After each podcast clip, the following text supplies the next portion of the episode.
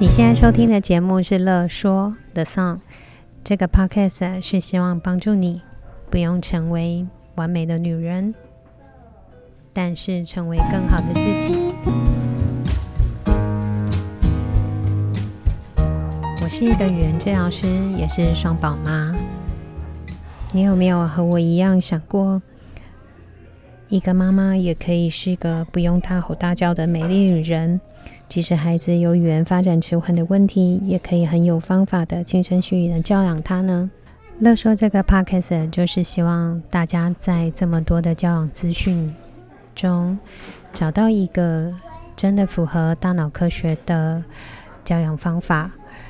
而且可以让自己成为一个有方法的妈妈，然后照顾好自己，才能照顾好你的孩子。在这个节目中，我会分享到我自己的历程，比如说为了工作还有孩子，自以为是的让自己变得非常非常非常胖，然后也会分享我透过什么样的历程，让自己恢复年轻时的自己，让自己变得有信心站在镜头前面。也会和大家分享我最喜欢的语言治疗，和大家一起分享生活中的小 paper，一起来教养我们的孩子，增进孩子的语言能力。